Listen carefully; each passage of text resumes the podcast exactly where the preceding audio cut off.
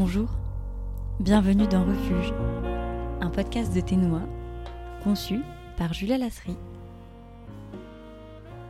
Si vous nous suivez depuis le début, vous savez qu'ici on explore différents refuges et les significations que peut revêtir ce terme. On parle de refuges réels, tangibles, comme des terres d'asile, des maisons d'enfants placés, des associations qui ont marqué l'histoire juive. Nous allons aborder aujourd'hui un concept biblique, celui des villes-refuges. Il s'agit de villes dans lesquelles celles et ceux qui ont commis un homicide involontaire peuvent se réfugier pour éviter la vengeance de la famille de la victime. Par exemple, on parle d'un médecin qui a perdu un patient par erreur ou de l'auteur d'un accident de voiture. Et pour en parler aujourd'hui, je rencontre Anne-Gaëlle Athias. Anne-Gaëlle, vous êtes rabbin de GEM, Judaïsme en Mouvement, entre Paris et Toulouse, dont vous êtes en charge de la communauté qui s'appelle depuis très récemment Or Olam, qui signifie euh, la lumière du monde. Et avant d'être rabbin, vous étiez journaliste, journaliste à France 3 notamment, au service justice et politique. Et c'est justement euh, de ça dont on va parler aujourd'hui. Bonjour Anne-Gaëlle. Bonjour. Pour commencer, pourriez-vous définir le concept d'une ville-refuge Alors, une ville-refuge, c'est un endroit sanctuarisé pour un type de personne en particulier. C'est l'endroit où on ne va pas pouvoir poursuivre quelqu'un qui se serait rendu coupable d'homicide involontaire. Ça ne veut pas dire que dans la ville, il n'y aura que des personnes qui ont fait des homicides involontaires. Au contraire, on va le mélanger dans une population présente. Mais dans cette ville-là, le droit de poursuite, on va dire, sera suspendu si ce droit de poursuite s'exerce sur une personne qui a commis un crime involontaire c'est un cadre religieux. On va dire à l'époque de la Bible, le cadre légal, le cadre religieux, c'est un peu pareil. Hein. Donc oui, c'est une loi de la Torah. Établir des villes-refuges, c'est une loi de la Torah. La fonction de la ville-refuge, c'est protéger celui qui a commis un homicide involontaire? Et uniquement un homicide involontaire. Ça ne s'applique pas à l'assassin, celui qui a une intentionnalité. La différence dans le droit juif pour, on va dire, aller très très schématiquement, c'est est-ce que dans son cœur, il avait le dessein de le tuer? Est-ce qu'il y avait de la haine dans son cœur? S'il n'y en avait pas, alors c'est un homicide involontaire. Bah, par exemple, ça peut être, on nous dit euh, dans les nombres, donc livre de Bamidbar, s'il a heurté fortuitement, sans hostilité quelqu'un, ou s'il a jeté quelque objet sur lui sans dessein de l'atteindre. Alors on peut imaginer la scène. Vous êtes euh, à l'époque antique et puis vous construisez euh, votre maison en, prenant des grosses pierres et puis vous les mettez les unes sur les autres. Et pouf, ben, pas de chance, la pierre elle tombe sur le voisin. Vous le tuez. Typiquement c'est ça. Il va y avoir un jugement et la personne, donc qui va être euh, reconnue comme ayant commis un homicide involontaire, va pouvoir aller dans la ville refuge il peut immédiatement prendre la fuite vers cette ville refuge parce que le but, c'est vraiment d'éviter que les proches de sa victime aient envie de se venger. Et la société doit tout faire pour lui faciliter ce passage vers la ville refuge. Il faut pas qu'il soit retardé par quoi que ce soit. On a même des passages euh, dans, un peu dans le Mishneh Torah qui nous précisent le verset et qui nous disent mais on doit faciliter l'accès en dégageant la route en fléchant le parcours. Ville-refuge, c'est par là, pour pas qu'il se perde. Parce que s'il se perd, bah voilà, il peut tomber sur euh, son, poursuivant, le, le rodef en hébreu, c'est celui qui poursuit. Donc la société a une vraie responsabilité qu'il ne lui arrive rien. On n'est pas au pays, euh, j'ai envie de dire, des bisounours. On sait que la violence de la personne peut être difficilement canalisable, que la violence du poursuivant peut être difficilement canalisable, donc on va limiter un espace. C'est dans cette ville qu'il est protégé. S'il sort, et que le poursuivant s'en prend à lui, alors il ne sera pas forcément protégé de la même manière. Et même, je vais plus loin, euh, le poursuivant sera pas forcément condamné pour l'avoir euh, tué. Ce qui est intéressant dans la ville refuge, c'est qu'elle reconnaît le désir de vengeance, mais qu'elle l'empêche. C'est ça. Alors, je voudrais vous montrer un passage. On est dans les nombres, mais si le meurtrier vient à quitter l'enceinte de la ville refuge où il s'est retiré, et que le vengeur du sang, donc euh, ce membre de la famille qui veut venger son proche, le rencontre hors des limites de la ville refuge, le vengeur le tue, il ne sera point punissable. La ville refuge, en fait, c'est une protection pour autant euh, le coupable d'homicide involontaire que celui qui vous voudrait venger son proche. Le coupable d'homicide involontaire, je dirais pour lui, c'est quand même mieux que la solution qu'on a nous aujourd'hui, qui est la prison. Pourquoi? Bah, Tout simplement parce que dans la ville refuge, le coupable d'homicide involontaire, il n'est pas privé de liberté. Il peut poursuivre ses activités. Il est juste déraciné de sa vie sociale. vous allez me dire, c'est déjà beaucoup. Mais est-ce que c'est pas mieux que d'être à Fresnes ou à Fleury-Mérogis? On peut se poser la question. Mais le fait que cette ville refuge existe et qu'il y ait une limite très claire posée, c'est aussi une manière de protéger celui qui veut se venger de lui-même. La pancarte qui sur la route dit attention euh, à 5 km ville refuge, quand le poursuivant la voit, il sait que de toute façon sa quête à un moment va être stoppée. Ou que s'il ne stoppe pas sa quête, il risque lui de se faire tuer par euh, les, les membres de la ville. On fait tout pour éviter que ces deux-là se rencontrent. Pour protéger l'un comme l'autre, en fait. Parce que il ne faut pas qu'on ait favorisé la vengeance. La ville refuge, il faut pas que ça soit une ville trop grande pour pas qu'elle soit trop attractive et que par hasard, quelqu'un qui euh, doit se venger de quelqu'un d'autre, ben, y aille euh, parce que c'est attractif, on, aura provoqué de manière indirecte la rencontre et donc la prise de risque. On doit agir en fait à l'image de Dieu. Il y a un midrash comme ça, c'est dans le midrash d'Anrouma qui, est assez drôle, euh, qui dit bah, finalement, Adam, Adam, il a commis un homicide involontaire. Comment ça? Bah, Tout simplement, dans le Jardin d'Éden, on était censé être immortel. À partir du moment où il y a la fameuse faute, il mange euh, de l'arbre de la connaissance, euh, du fruit de la connaissance, Dieu punit, l'envoie sur terre, et avec comme conséquence la perte de l'immortalité. Donc Adam a privé des milliards d'individus d'une vie plus longue. Il a abrégé leur vie. Il a donc commis un homicide involontaire. Et Dieu ne l'a pas puni, ou en tout cas il ne l'a pas puni de mort. Si c'était un homicide volontaire, on pourrait dire pourquoi Dieu ne l'a pas détruit, tout simplement, ne l'a pas tué, fin de l'humanité, on n'en parle plus. Non, Dieu l'envoie sur Terre. Et donc finalement la Terre devient un refuge, un refuge avec beaucoup d'inconvénients, puisqu'il faut travailler, puisqu'on n'est plus immortel, etc., etc., mais quand même un endroit qui est vivable. Merci beaucoup. On peut comprendre que le refuge nécessite un exil, autant pour Adam que pour l'assassin involontaire? Bah oui, parce qu'on n'a pas rien fait quand même. On a quand même commis un homicide involontaire. L'intention compte, mais l'intention ne fait pas tout. J'ai pas fait exprès, ça ne ramène personne à la vie. On entend, j'ai pas fait exprès. Effectivement, on en tient compte, mais après il y a les faits. Cette personne, ce voisin que j'ai écrasé avec la pierre avec laquelle je construisais ma maison, sa femme, elle a plus de moyens de subsister. Ses enfants, ils n'ont peut-être pas quoi de manger demain. Donc, on est obligé de faire en sorte, quand même, qu'il y ait sanction, que ça soit pas un acte neutre, même pour la personne. Concrètement, on a quand même enlevé une vie. Donc oui, le refuge passe par un exil, à savoir, j'ai envie de dire, une mort sociale temporaire. J'ai une mort sociale temporaire parce que dans la ville refuge, encore une fois, on peut refaire sa vie. Une mort sociale temporaire parce qu'on peut penser que, euh, bah, effectivement, cette personne avait euh, un métier, euh, peut-être s'il était commerçant, des clients, un commerce. Sa femme et les enfants peuvent suivre dans la ville refuge. On part du principe qu'ils vont suivre dans la ville refuge.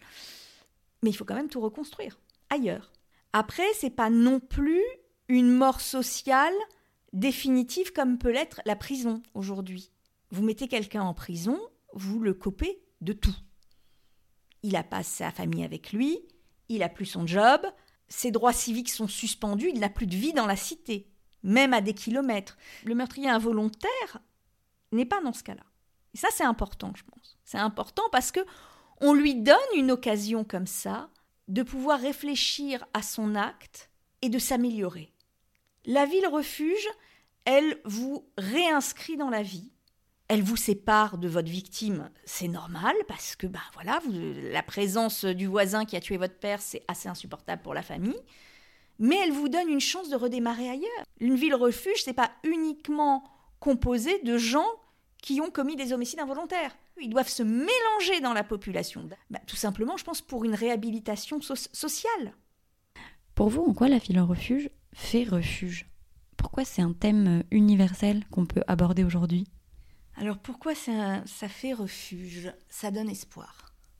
Moi, je trouve que ça donne espoir. Justement, dans ma comparaison avec aujourd'hui la manière dont on traite euh, les homicides involontaires. Si vous mettez quelqu'un qui a commis un homicide involontaire, peut-être même par imprudence, que vous le mettez au milieu de meurtriers, de psychopathes, de sociopathes, vous avez deux possibilités. Il en sort soit totalement traumatisé, soit il en sort avec un mode d'emploi pour lui-même devenir réellement criminel. Et donc, on n'a pas finalement aidé à sa réhabilitation. On l'a pas mis au contact des bonnes personnes qui vont le, faire réfléchir. On l'a mis dans une sanction. On est uniquement dans le punitif. Et ce monsieur ou cette dame, ben, il sort euh, ne serait-ce qu'un an ou deux ans plus tard.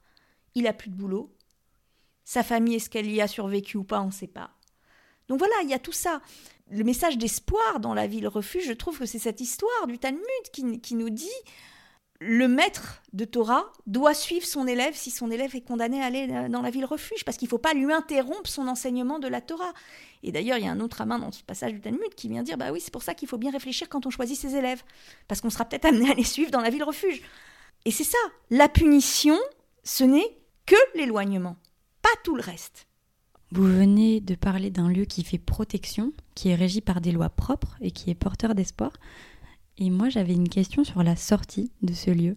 La personne pouvait sortir de la ville refuge sans prendre de risques, on va dire, uniquement à partir de la mort du Kohen Gadol. Le Kohen Gadol, donc, c'est le grand prêtre du temple. Les Kohanim, les Kohen étaient donc les prêtres, et ils avaient un chef qui était le Kohen Gadol. Ce chef, il était mis là à vie, un peu euh, sur le système du pape. Euh, voilà, vous changez pas de pape au bout de cinq ans, euh, vous arrêtez d'être pape le jour où vous êtes mort. Bon, ça, pas d'autre lien avec le pape, mais à peu près ça, ça, ressemblait un peu à ça. Imaginez la situation, vous avez commis un crime involontaire, un homicide involontaire, et vous entrez dans la ville refuge, et à ce moment-là, le Cohen Lagadol, il a 50 ans. Vous dites, bon allez, 20 ans. 20 ans encore à tirer, ou allez, peut-être 30 ans, 40 ans. Vous rentrez après un homicide involontaire, vous entrez dans la ville refuge, et là, le Cohen Gadol, il a déjà 80 ans. Forcément, c'est pas pareil.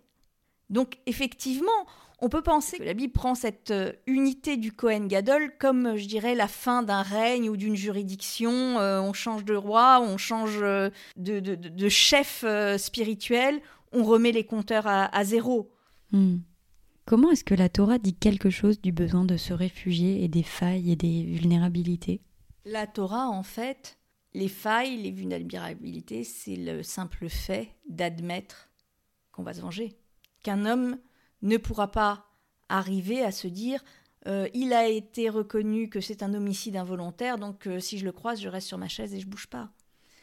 Euh, on a d'autres exemples comme ça dans, dans, dans la Torah où la Torah euh, semble faire un compromis avec une nature humaine qui est assez sauvage, finalement. Parce qu'on pourrait dire, tu n'as pas le droit, tu ne, te, tu ne te vengeras pas, point. Point final. Et si tu te venges, eh ben, on te tue aussi. Bien sûr que c'est dit, mais différemment. Donc la Torah, elle prend en compte, en fait, la nature de l'homme. Elle dit, ok, il va pas arriver, ce poursuivant, à s'arrêter. Il va pas arriver à, à se dire ça y est, fin de l'histoire. Donc je vais encadrer sa poursuite. Mais encore une fois, lisons la Torah avec les codes de la société antique, où c'était la norme. Donc là, je prends un passage euh, du, traité Makot. Rabbi Simlani a enseigné quel est le sens de ce qui est écrit? Donc là, on nous cite le verset euh, de Devarim du Deutéronome. Alors Moïse sépara trois villes au-delà du Jourdain, donc là on nous parle de, de villes refuges, à l'est du soleil. L'Éternel, le Saint béni soit-il, dit à Moïse Fais briller le soleil pour les meurtriers, c'est-à-dire donne-leur l'espoir d'être sauvés. C'est bon C'est ça? donner espoir de pouvoir recommencer. Donc ville de refuge, Ir Miklat, aujourd'hui Miklat c'est un mot très connu, et des Israéliens tout simplement parce que vous avez, quand vous êtes dans un hôtel ou dans un lieu couvert, une salle de spectacle, il y a souvent une petite affiche, vous avez marqué écrit Miklat, en gros. Eh bien Miklat c'est abri. C'est là où on va se réfugier pour se protéger. Ce mot-là est encore là. Et finalement, aujourd'hui, le Miklat nous protège des bombes. Hier, il nous protégeait de la colère d'un homme qui peut être tout aussi explosive. Le Miklat, en fait, c'est des murs épais qui nous protègent de la colère, de la déraison. Alors, ce qui est intéressant, c'est qu'aujourd'hui, effectivement, un Miklat, c'est un lieu avec euh, des murs très épais qui se ferment, qu'on ne peut pas ouvrir de l'extérieur. Bon, les villes refuges étaient euh, pour certaines fortifiées, mais elles n'étaient pas étanches. Un miklat aujourd'hui, c'est étanche. Donc qu'est-ce que ça veut dire? On a peut-être monté en intensité de colère? C'est une, une, bonne question. J'ai une autre bonne question pour vous hum, que je pose à tous mes interlocuteurs. Dans la Torah ou dans le corpus juif, est-ce qu'il y a pour vous un épisode ou un personnage qui vous inspire personnellement le refuge? Jacob. Jacob, qu'est-ce qu'il fait? Il fuit. Il fuit la colère de son frère Esav. Que Jacob est, sur euh, la demande de sa mère, euh, usurpé finalement l'identité de son frère. Donc son frère a une colère qui est légitime. Mais comme c'est un homme violent, c'est très bien que Jacob prend la fuite. Et son premier refuge, ça va être euh, chez son oncle Lavan, où il va lui arriver plein de péripéties. Et où notamment, euh, voilà, il va cette fois-ci, lui, être arnaqué par son oncle, hein, qui il veut une épouse, euh, Rachel, et puis son oncle lui substitue la sœur aînée. Et du coup, il est obligé de travailler sept ans de plus pour avoir Rachel. Et puis finalement, il voit que cet oncle Lavan, il est vraiment pas en sécurité avec lui. Et il finit par partir. Donc le refuge, ça peut être aussi temporaire. Et finalement, là, nos, villes, euh, nos villes refuges, ce sont des refuges temporaires. Alors oui, un meurtrier involontaire, il pouvait y passer toute sa vie si euh, le Cohen Gadol euh, vivait plus longtemps que lui. Dans l'idée, il y a quand même une sortie, il y a une fin du tunnel. Ça, c'est important de se dire que on peut pas tout le temps vivre dans un refuge. À un moment, il faut retourner dans, j'ai envie de dire, la vie, la, vraie vie, et aussi l'adversité. Alors retourner peut-être quand on est apaisé, quand on est plus fort, quand on est... Euh, mais la, la, notion de ville-refuge, effectivement, on l'a dit tout à l'heure, est liée à une temporalité, où la personne peut sortir, il peut choisir de rester aussi, mais c'est pas utile. Est-ce que, après, le refuge, il est là pour nous aider, finalement, à supporter l'étape suivante, qui va être la sortie parce qu'il nous a permis de réfléchir dans un cadre relativement serein, un cadre où effectivement, parce qu'on est dans ce refuge, on a sans cesse conscience de la menace. Euh, si je suis survivaliste et que je décide de vivre chez moi dans une pièce euh, mi-clate, dans un abri, euh, un bunker, je m'enferme avec mes pâtes et mon sucre. Je vais penser toute la journée que le monde va être détruit. Donc je vais vivre certes dans la peur et à la fois avec un sentiment de sécurité. Bah, le, gars qui était en homicide involontaire, qui était dans sa ville refuge, ça devait être à peu près ça. À la fois, il se sentait protégé et à la fois, il vivait, il était puni parce qu'il vivait tout le temps avec le souvenir de son crime. S'il était là, c'est parce qu'il avait fait ça. Merci beaucoup, Anne-Gaëlle, de nous avoir apporté votre éclairage sur ce concept passionnant qu'est la ville refuge. Un grand merci, chers auditeurs, d'avoir écouté ce nouvel épisode de Refuge. N'hésitez pas à nous laisser un commentaire sur Apple Podcasts ou la plateforme de votre choix pour nous donner votre avis. À très bientôt.